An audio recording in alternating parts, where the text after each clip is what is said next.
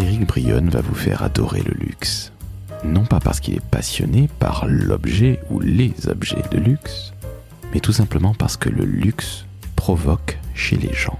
Je m'explique. Il y a une vingtaine d'années, Eric débute comme planeur stratégique au sein du groupe Publicis.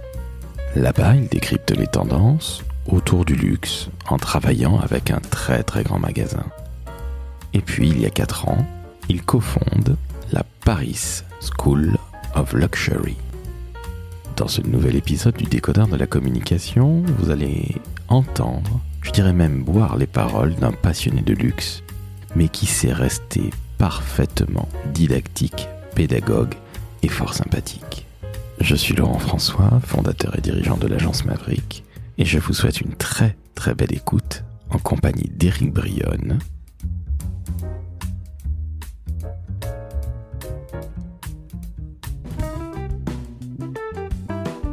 Le décodeur de la communication, un podcast de l'agence Maverick.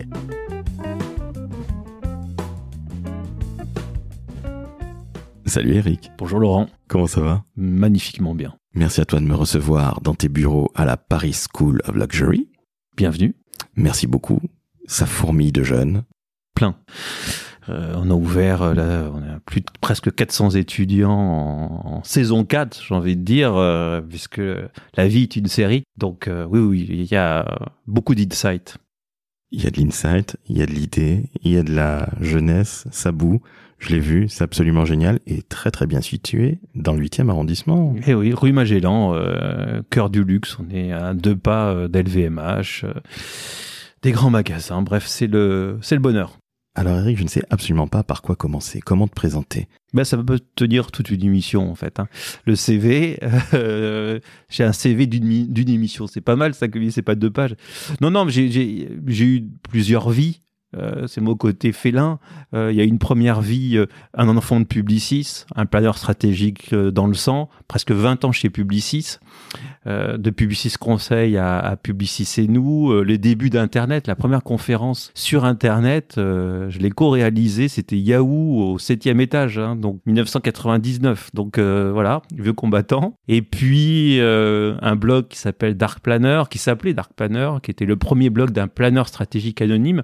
L'idée, c'était de démocratiser un peu qu'est-ce que ce drôle de métier que planning stratégique. Aujourd'hui, il y a des planeurs stratégiques de tout et partout. mais on a été le premier, je dis bien on, avec mon camarade Thomas Mondo, puisque déjà c'était un blog à deux, quoi. Donc c'était assez rare.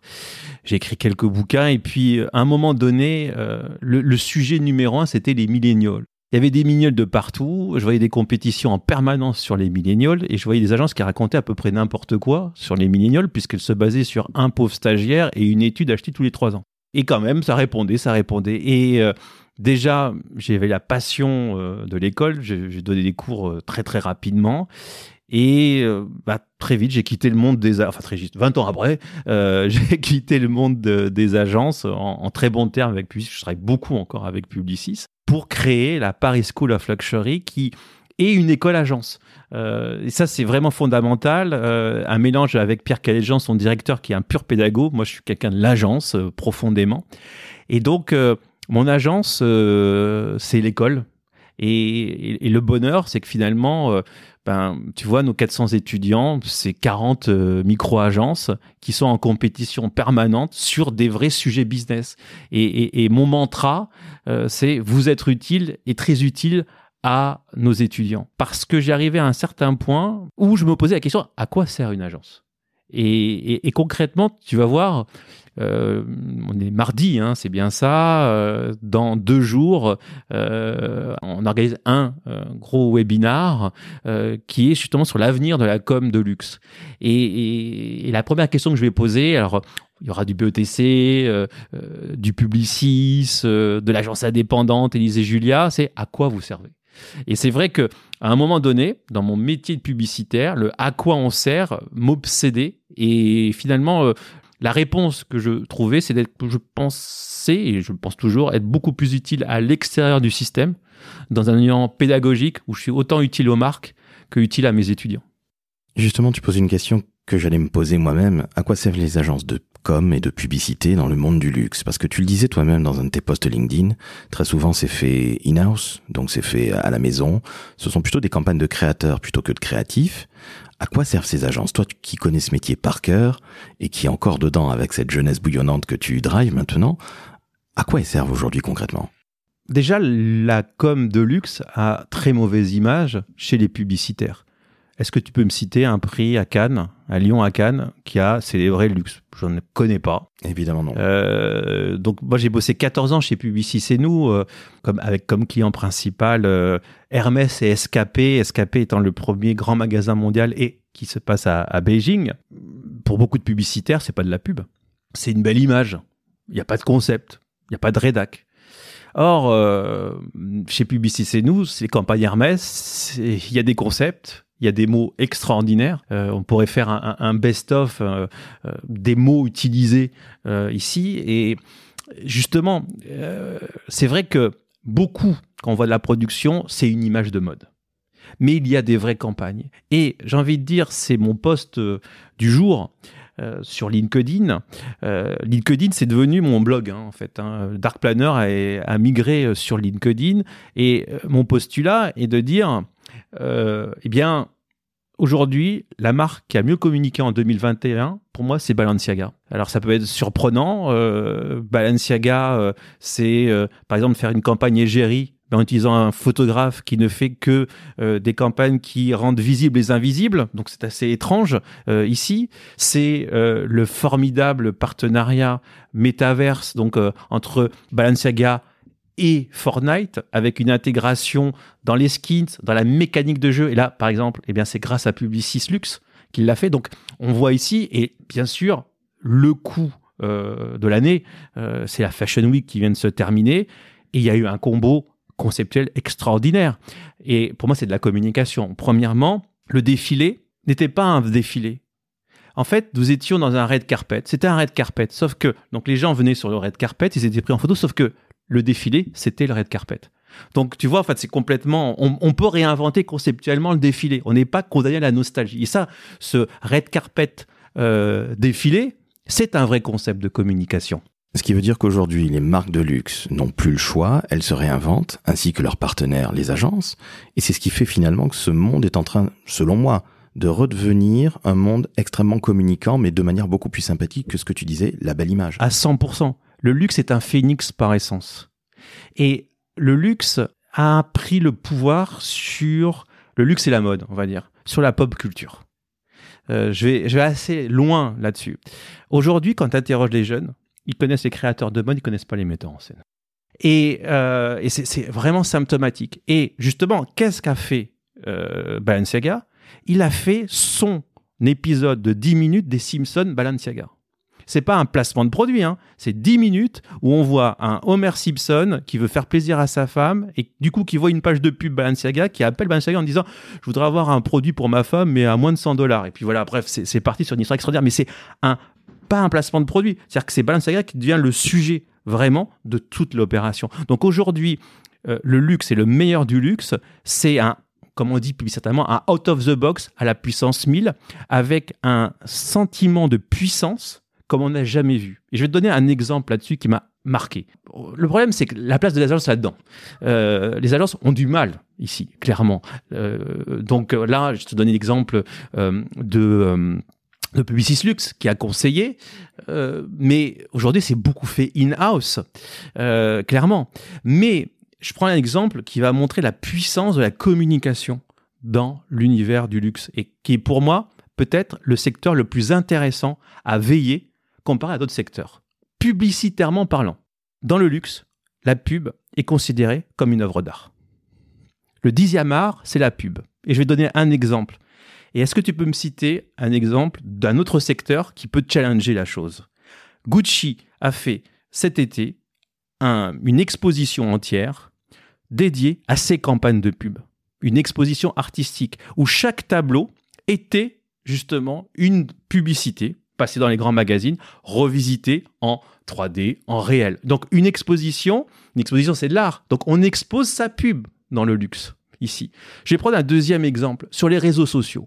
Les réseaux sociaux, euh, le luxe a finalement fait Instagram. Le succès d'Instagram, c'est le luxe et la mode, clairement, ici. Sauf qu'aujourd'hui, on sent qu'il y a une fatigue Instagram. Et qu'est-ce que fait, par exemple, une marque comme Bottega Veneta? Bottega Veneta arrête tous les réseaux sociaux. Arrête tous les sociaux, Instagram, YouTube, Facebook. À la place, il transforme par un magazine digital, 200 pages, extrêmement crafté, qui est à visiter sur le site. Et ce message en disant, on arrête les réseaux sociaux, on fait un magazine à la place, on fait de la qualité et on a confiance en nos influenceurs, en nos ambassadeurs qui vont faire la communication aussi à notre place. Ce que je trouve très intéressant, c'est que la marque devient tellement forte qu'elle est capable de dire les GAFAM, merci, au revoir, à bientôt, Bottega en l'occurrence. C'est extrêmement couillu, pardonne-moi l'expression. Oui, Parce qu'aujourd'hui, tu n'as aucune marque plus grand public Qui ose faire va, ça. Qui va oser faire ça, on est bien d'accord. Je reviens sur ce que tu me dis. L'exposition. Gucci réinvente la publicité et la communication. Mais tu es d'accord avec moi que si on revient au, vraiment aux fondamentaux de la publicité, c'était de l'art, puisque nous avions en France des gens comme Savignac qui savaient dessiner de Exactement. superbes affiches et que l'on n'a pas oublié, contrairement à toutes les campagnes bullshit que nous avons vécues, toi et moi, depuis 40 ans. depuis que Exactement. nous sommes mômes. Aujourd'hui, tu es en train de me dire, à moi, un néophyte, que finalement, si on veut vraiment travailler dans la communication, il faut y aller à toute berzingue dans le luxe. Oui, pourquoi? Parce que le luxe, c'est le terrain de jeu des artistes. Parce que le luxe n'a jamais été aussi puissant. Parce que le luxe, c'est le sujet de mon dernier bouquin, Luxe et résilience, n'a pas connu la crise. Il a vaincu la crise.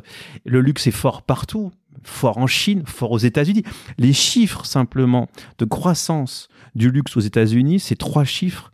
Euh, C'est une croissance à trois chiffres d'un mois à l'autre cet été. Donc, euh, aux États-Unis, on appelle ça les années folles. C'est les années folles qui sont de retour. Alors, euh, bien sûr, en Europe, on est beaucoup plus mezzo, mais aux États-Unis, c'est une espèce de folie. Avec en plus quelque chose de très fort, c'est que le sentiment de consommer du luxe n'est plus. euh, euh, Il y a plus de, de mal à s'afficher avec du luxe. C'est plus la honte, c'est pas... Exactement, ce côté un peu judéo-chrétien. Pourquoi? Parce que euh, le luxe s'est approprié une culture euh, progressiste, euh, se veut à l'avant-garde euh, des combats euh, euh, d'inclusivité, LGBT, et même sur les produits. Je citais dans mon poste du jour Balenciaga euh, et, son CEO qui disait en 2019 euh, la montée en puissance du brand activisme, de l'activisme de marque. Et il dit quelque chose d'extrêmement fort. Cet activisme, il doit se voir sur le produit, sur le design. Pas planqué comme un manifesto euh, qu'on voit euh, euh, mis en scène une fois par an ou au fin fond d'un site internet. Un engagement qui se voit sur le design, sur la forme. Et aujourd'hui, très concrètement, sur cette génération Z, qu'on dit progressiste, qu'on dit extrêmement engagé, activiste, l'objet de luxe est l'étendard de ces valeurs, de ces valeurs, de ces valeurs sociétales, de ces valeurs politiques. Donc, quel formidable twist qu'a fait le luxe. Rappelons-nous que le luxe en années 68, c'était le luxe des bourgeois, le luxe caché. Aujourd'hui, le luxe devient révolutionnaire. Donc, il y a une capacité du luxe à être un, un phénix, à se réinventer en permanence. Et il a compris que sa communication, elle était extrêmement clé. Mais simplement, regarde le chemin entre l'obsession du contrôle qu'on a pu voir à finalement aujourd'hui cette communication qui est pour moi une des pubs de l'année.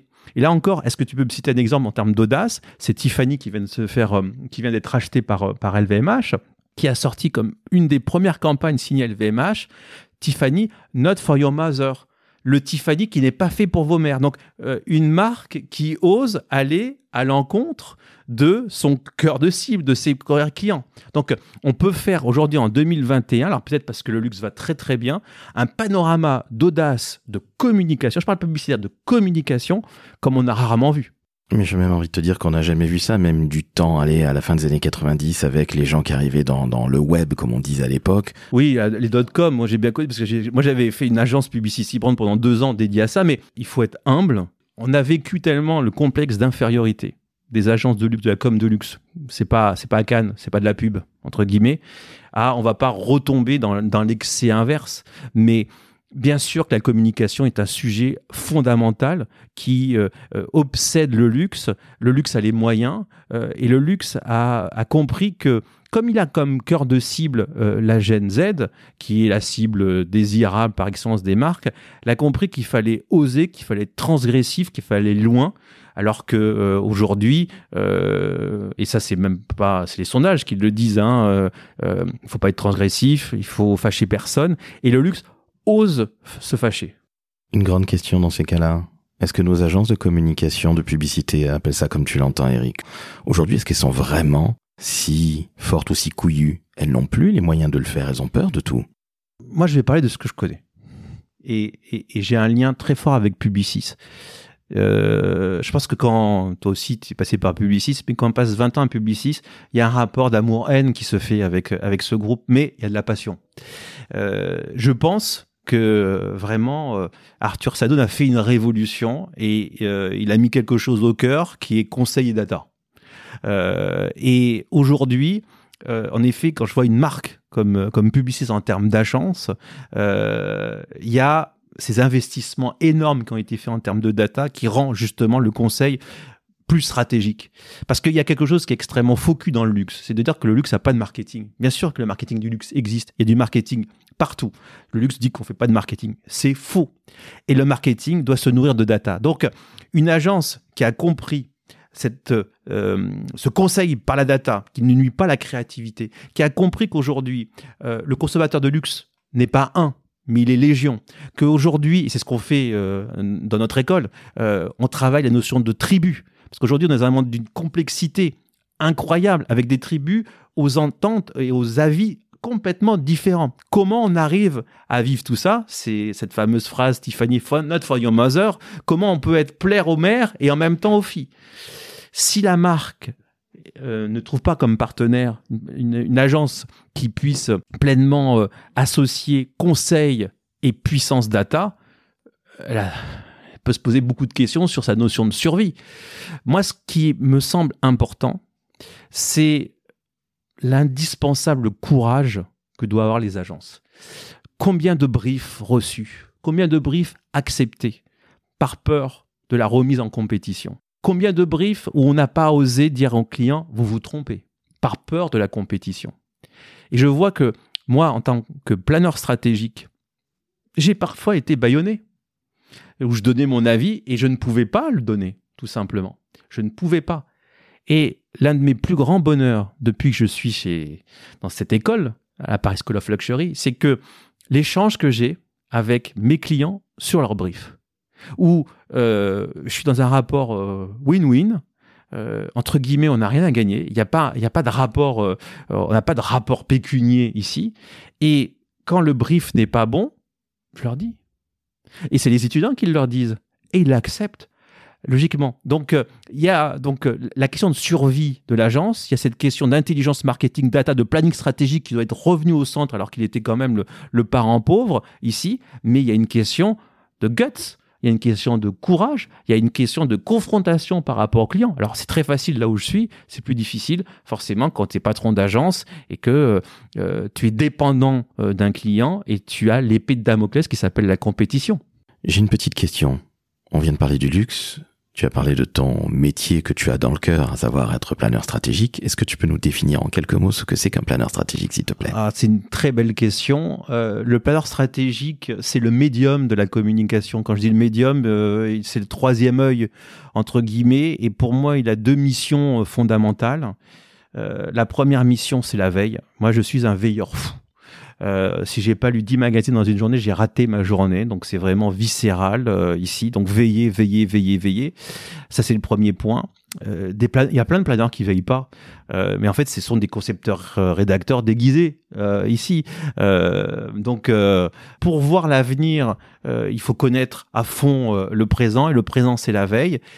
Et le deuxième, bah, c'est l'architecte euh, de la recommandation. C'est euh, lui qui euh, va aider à trouver le concept, va trouve le concept et arrive à, ranger l'ensemble. J'ai vu qu'il y avait un nouveau métier qui venait d'apparaître dans le luxe. C'est à dire que la nouvelle, euh, comment dire, euh, passion du luxe, c'est sur euh, euh, les jeux vidéo.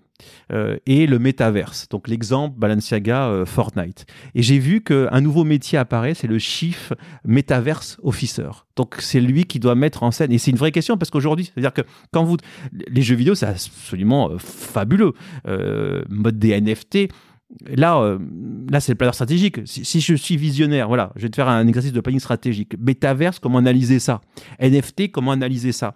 Euh, Je pense que on rentre dans un changement de civilisation et que là, c'est, le NFT, le métaverse, c'est euh, ni plus ni moins que bah, une civilisation transhumaniste c'est le transhumanisme qui arrive ici. Ce transhumanisme, eh bien, quand je pense métaverse, quand je pense NFT, c'est un transhumanisme qui transforme l'acte de possession en quelque chose d'autre. Euh, comment posséder une image dans le monde digital ici? Et forcément, quand tu es euh, chief metaverse officer, tu es par exemple ce chiffre de Balenciaga, tu vas dire ok, donc je vais faire un transfert de propriété d'une euh, chaussure d'un sac Balenciaga dans ce monde euh, digital, mais comment faire pour que euh, cette nouvelle propriété transhumaniste ne nuit pas à la propriété que tu peux trouver au beau marché ou à la Samaritaine? Donc très sophistiqué tout ça. Extrêmement complexe. Ça veut dire avoir une belle cervelle qui est bien fichue qui connaît le passé, qui analyse le présent et qui va pouvoir voir un petit peu l'histoire, l'histoire, l'histoire. Voilà, enfin, on, réinvente ici. Enfin, le, monde est une perpétuelle réinvention avec un petit twist. Il faut trouver où est le twist. Justement, je vais prendre un exemple qui je me parle à l'instant. Je me rappelle d'un de tes posts qui m'a particulièrement touché parce que j'adore le football. Personne n'est parfait. Je parlais du, du PSG. Tu avais fait un superbe article sur LinkedIn. Marque de luxe. Absolument. Est-ce que tu peux nous en parler en quelques mots et puis après je te pose la dernière question qui est la plus fondamentale. C'est amusant parce qu'à la rédac, puisque c'est vrai que en plus je l'ai pas dit, je, suis aussi DG du journal du luxe. Euh, pas, on n'a pas parlé aussi, donc euh, école et, au journal du luxe à rédaction justement on parlait de le PSG est-il une marque de luxe? Et on se pose une question sur un événement dessus. Euh, j'avais invité déjà le PSG au salon du luxe pour parler de l'association avec Hall. en fait, la stratégie du Qatar euh, depuis le rachat du, du PSG et d'en faire une marque premium mondiale du premium au luxe, il n'y a qu'un pas. Et, et, ce poste était vu sur une analyse de la vidéo de l'arrivée de Messi, où euh, on voyait des symboles, enfin on retrouvait euh, finalement une grammaire du luxe, le vintage, de la culture, même même des symboles maçonniques même. On voyait ici. Alors on, on peut, c'est cette position centrale de Messi. Bref, enfin ouais. Euh, et ce qui est extrêmement intéressant, alors qu'il y a des gens qui disent mais non, pas du tout, c'est qu'il y a quelques jours, un partenariat a été signé entre Dior Homme euh, et, le PSG. Et donc, euh, les joueurs du PSG portent officiellement, on est passé d'Hugo Boss à Dior Homme. Donc, quand vous êtes habillé par Dior, vous êtes du luxe. On est bien d'accord. Merci beaucoup pour cette analyse. Alors je serais moins d'accord avec Messi qui est un petit peu le vénérable maître euh, maçonnique. Bon, on va pas en parler. C'est pas le c'est pas l'objectif aujourd'hui, mais en tout cas ces choses-là me parlent. J'ai une petite question pour toi, mais qui est absolument fondamentale pour nos auditrices et auditeurs. On est écouté par des jeunes, tu les connais ces jeunes, tu les sondes si je puis dire, et puis surtout tu prends leur énergie parce que c'est idéal pour rester jeune quand on est justement dans une école et je les forme surtout. Hein. C'est pas que les écouter, euh, c'est les former et avoir comme combat l'employabilité. Ils viennent ici pour pour euh, être formés, pour avoir le job, euh, être employés et avoir le job qu'ils veulent. Exactement. Justement, quel conseil tu donnerais à un jeune qui veut se lancer dans les métiers de la communication, du marketing et du digital, que ce soit dans le luxe ou pas? Alors forcément, je vais parler du luxe et c'est et, c'est naturel.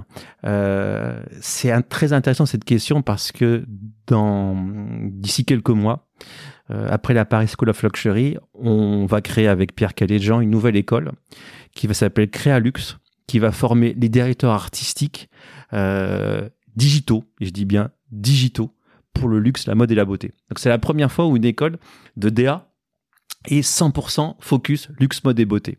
On le croit parce que justement, d'une part, il y a un pipeline d'emploi.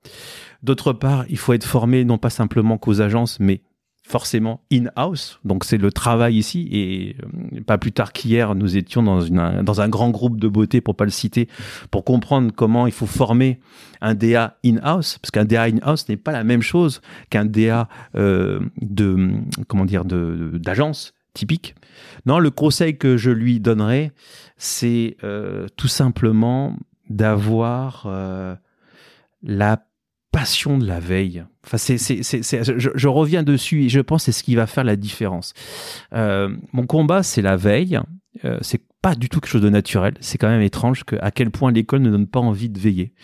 On a l'impression que c'est les autodidactes de la communication qui, qui aiment veiller. Avoir la passion, la fièvre de la veille. Pourquoi? Pourquoi? Parce que déjà, d'une part, ils vont avoir une culture générale qui fera la différence. Et la culture générale, c'est un bien rare, c'est le luxe. Donc, euh, quand tu veilles, tu as une culture G, donc tu as un luxe en toi. Et deuxièmement, la veille va leur permettre d'être vraiment créatifs, d'avoir une humilité dans leur acte de création. Parce que il n'y a rien de pire qu'un jeune qui vient euh, avec euh, sa création, son board, son film TikTok, très fier. Il le passe, sauf que vous l'avez vu déjà 15 fois. Donc la- voilà, le conseil, c'est une veille passionnelle qui permet d'avoir cette culture G béton et qui lui permet d'avoir euh, justement une créativité certifiée. Parce qu'aujourd'hui il y a une telle demande de messages de communication de publicité qu'il faut vraiment savoir ce qui a été fait euh, pour ne pas le refaire ou alors si c'est le refaire le faire avec un décalage euh, stratégique. Ma dernière question, Eric. Aujourd'hui, qu'est-ce que tu préfères dans ton métier? Ce que j'aime c'est la fusion des métiers. Ce que j'aime alors ce gros mot slasher mais c'est ça. J'ai trois métiers. J'ai métier école métier journal du luxe et j'ai mon cabinet de planning stratégique. Ce que j'adore c'est arriver à faire un alliage des trois que euh, un travail euh, école puisse euh, nourrir et rendre plus lucide le JDL et amène des insights de planning stratégique. Ce que j'aime, c'est vraiment développer euh, une sérendipité entre ces trois activités. Et il n'y a rien de pire d'avoir des activités en silo. Donc vraiment, ce que je kiffe, c'est cette synergie des idées. Eh ben, merci à toi, Eric, pour cette sérendipité dont tu nous as fait preuve pendant quelques minutes. Je tiens à te remercier parce que, encore une fois, je le dis, je ne suis pas un spécialiste du luxe et ça a été un véritable plaisir que de discuter avec toi et d'échanger parce que ça n'était pas du tout pédant. Tu es un véritable passionné. J'apprécie, on sent les origines pieds noirs. J'apprécie d'autant plus. Pied noir et luxe. Luxe et, pied... luxe et culture pied noir. Est-ce qu'Enrico Macias serait une bonne égérie? Euh, Je ne sais pas. C'est une question à se poser. Couscous royal pour terminer pour tous. Voilà. J'apprécie beaucoup. Qui plus est. Chers auditrices, chers auditeurs, vous l'avez vu, le décodeur de la communication, c'est aussi s'ouvrir à des mondes qui ne sont pas les miens, mais qui sont peut-être les vôtres ou qui ne sont pas du tout les vôtres. Donc si vous avez envie d'entendre des gens aussi formidables qu'Eric, vous notez 5 étoiles sur Apple Podcast et surtout vous nous envoyez de l'amour en partageant, en commentant, parce qu'on a vraiment besoin d'amour en ces temps-ci. Merci à toi Eric, c'était formidable. Merci Laurent, merci à tous. À très bientôt, ciao ciao.